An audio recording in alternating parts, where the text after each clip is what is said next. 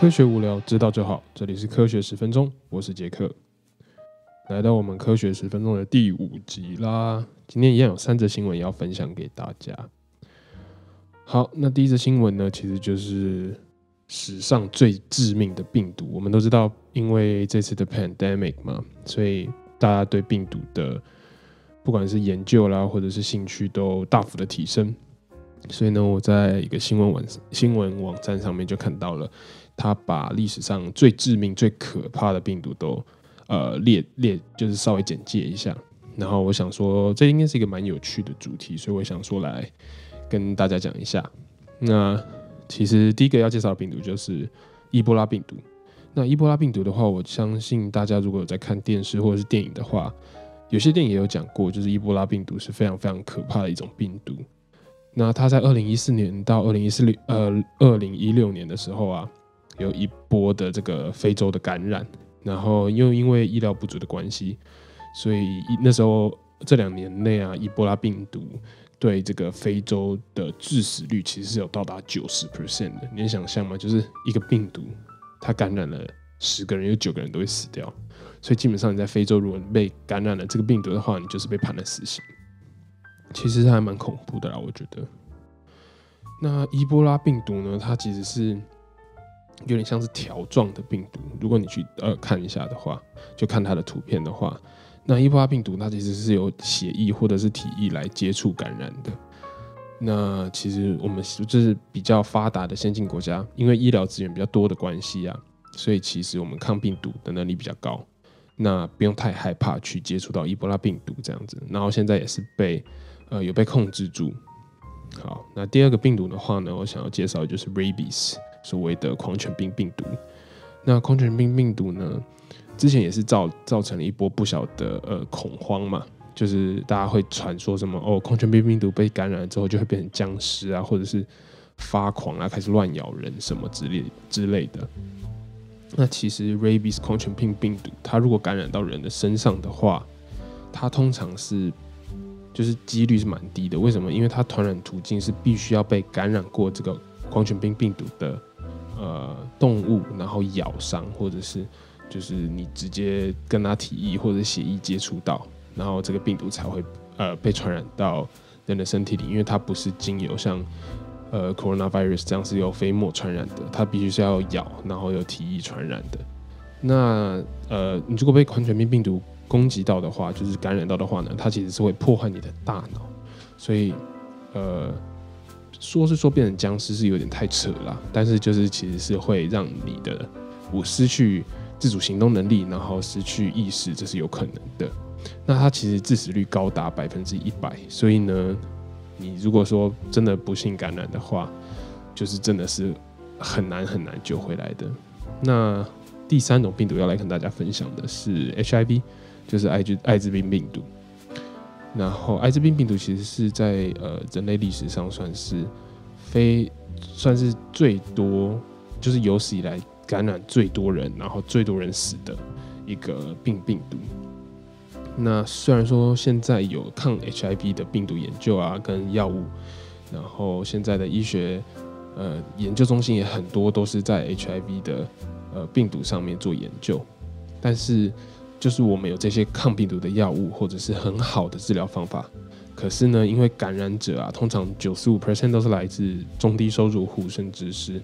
像非洲，像是落后国家，所以他们没有这个能力，没有这个金钱去负担起这么大一笔的抗病毒的药物费用，所以目前来说的话，已经有三千两百万人是死于艾滋病病毒的，所以是非常可怕的。那下一个要介绍的就是 smallpox 天花病毒。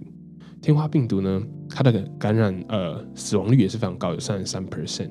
那幸存者呢，其实也不会太好过。为什么？因为如果感染到天花之后，你会身体开始发呃开始很痒，然后长疹子，然后那个你就会非常非常痒，然后把它抓破。可是它抓破之后，之后会产生永久性的疤痕。所以，还有甚至就是感染严重一点的，就算好了之后，也会导致眼睛的失明。那那时候的这时候天花病毒呢，从以前到现在，其实好像是已经有破亿人是死于天花病毒的。那好好在的是，目前我们呃知道是天花病毒已经灭绝，就是它已经没有在呃就是在任何国家做传播这样子。那讲到病毒，就不得不再讲一次这次的 COVID 的 SARS COVID 2这个病毒。那 SARS COVID 2现在全球的死亡率有呃二点三 percent，可是它可怕的就是它传染性是非常非常高的，它是因为它是经由呃飞沫传播的。那我们之前讲这些病毒呢，大部分都是有接触、体育交换而传播的。那 SARS-CoV-2 它呃最近的数据显示报告，我去查了一下，美国在十月二十九号的时候啊，突破了单日感染新高，就是从呃就是。WHO 发说这个是一个很严重的 pandemic 病毒之后呢，他们才出现了单日感染新高八万八千五百二十一个新的病例，然后目前整个美国已经将近一千万人感染，然后有二十三万人死亡，然后死亡率也升高，呃，在这几天呢，是死亡率也升高到十六 percent，因为就是开始大家有点松懈，然后开始大家去开 party，然后又是万圣节啦，所以。就是造成病例上的非常加速的上升，然后欧洲呢第经历第二次的封城，包括法国啦、德国啦、捷克目前都宣布了呃宵禁，然后封城的情况。所以呢，我们都希望 pandemic 能早点过去。可是真的对于欧洲啦、美国人来讲的话，我觉得他们真的要戴口罩，真的才可以有效的预防。可是他们真的太多人不戴了，这个真的是没办法。好，那第二则新闻的话，我们来讲一点比较有趣的，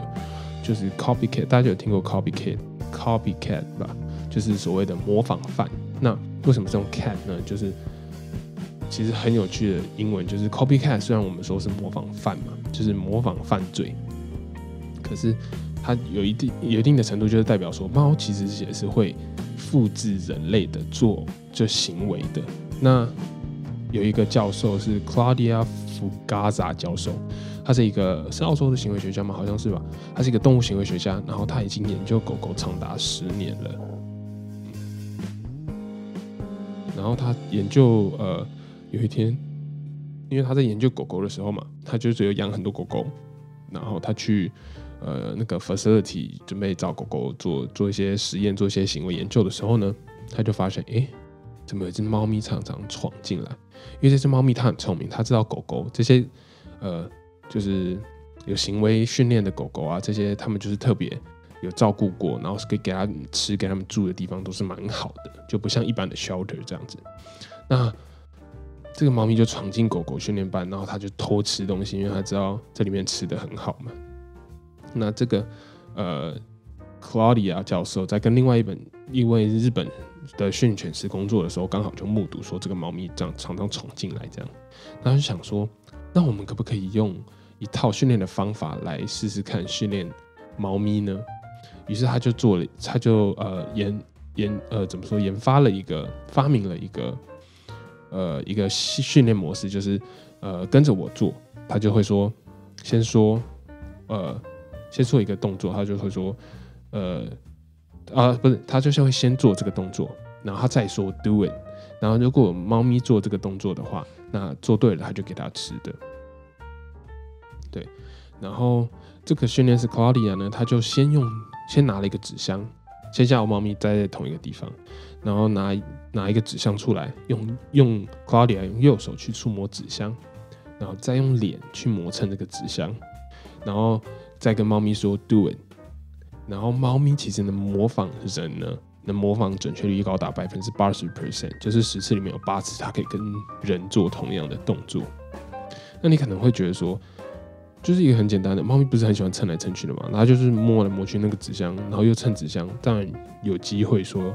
可可可能是模仿到刚好赛道嘛。可是呃，Claudia 一看到这个，他就用行为学的方式解释说。一个动物，它必须要了解，必须要跟你做同样的动作。它其实是要知道它的右手，它的右边的爪子，右前爪其实就是你的右手。然后你它的脸哪里的脸是相对于你的脸，所以呢，猫咪必须要了解到说，它能投影自己的身体部位跟人投影的在一起，它才有办法做模仿的动作。然后他发现其实不，呃，自然界好像只有五六种动物可以做到这样子，那猫咪是最新发现的一种。然后，呃，这个研究就是证明了，呃，也不是证明，就是发现说，其实猫咪啊，其实它都一直有在进化。然后它有点像是，它不是模仿人，是呃，它可以，你可以把猫咪的群体、猫咪的一个行为，同样的投射到人身上，像是猫咪的孤独、孤僻啊、神秘感，可能有一部分的人就是这样子，那有一部分的猫咪喜欢呃 social 或者是什么，那它也代表另外一部分的外向的人可能喜欢这样子。所以这其实这是一个还蛮有趣的研究，我觉得还蛮有趣的，所以跟分享跟大家分享给大家听听。好，那第三个新闻其实是很有趣，是我今天才呃出去，我们今天星期天的时候出去吃 brunch 的时候，我就是听广播听到的，呃，听 podcast 听到的。最近就是爱上了好味小姐的 podcast 嘛，然后大家如果有在追好味小姐，知道她是 YouTuber 的话，都知道她最近生小孩。然后他们在 podcast 就有提到母乳跟配方奶，然后就觉得就有点点起了我的兴趣。我想说，哎，那我们来我来查查看有什么呃 science 有什么科学证明说母乳跟配方奶有什么样的差别？好了，那我找到其实还蛮多的，那就是母乳的好处啊，其实喂妈妈奶奶有很多好处，就可以减少。新生儿感染被细菌感染的风险，为什么呢？因为妈妈的抗体啊，跟妈妈的免疫系统的一些因子 factor，它都会经由母奶，然后被宝宝吸收，然后被宝宝吸收之后，因为跟妈妈是同一同一个系统嘛，因为它只能住在妈妈的身体里，所以它其实是可以直接就是接受这段系统，然后这个免疫系统呢，也不会去自己新生儿的免疫系统也不会去抵抗妈妈的这个抗体或者是免疫细胞。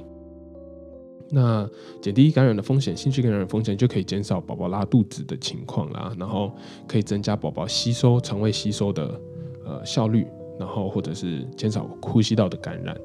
那甚至呢还可以减少，就是大家在知道很多台湾很多新生儿都有过敏的情况，都有气喘的情况。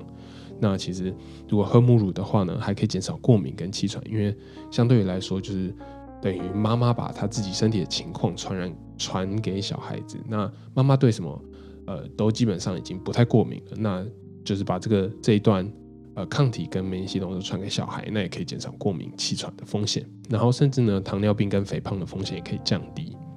那宝宝还有还有一些研究是是说可以增加宝宝的智力啦，可是这个就是没有很确定的证据这样子，因为很难真的太难研究了。那嗯，母奶里面的乳为什么呢？因为为什么母奶比较好？因为母奶里面的乳糖、蛋白啦，跟脂肪其实都是 design for 宝宝去吸收的，所以它是非常吸收吸收率可以到百分之九十以上。然后好处就母奶的好处很多啊，它免费嘛，第一你不用买买奶粉嘛，然后第二个它方便嘛，随时呃如果你厉害的话就是随挤随有嘛。然后第三个呢，其实大家知道，被小 baby 啊，其实是很需要被抱着，需要跟妈妈的肌肤接触的，就是他这样才会就是有有刺激、有安全，感受到安全这样子。然后嗯，可是喂母奶有一些相对有一些问题，像是妈妈可能如果乳量比较不足的话，那他可能会有胸部酸痛啦。然后如果喂小孩母乳的时候，小 baby 如果咬太大力，可能会有感染的风险，可能会受伤。然后挤乳的频率，呃，频率高，就是可能半夜要起来挤挤奶，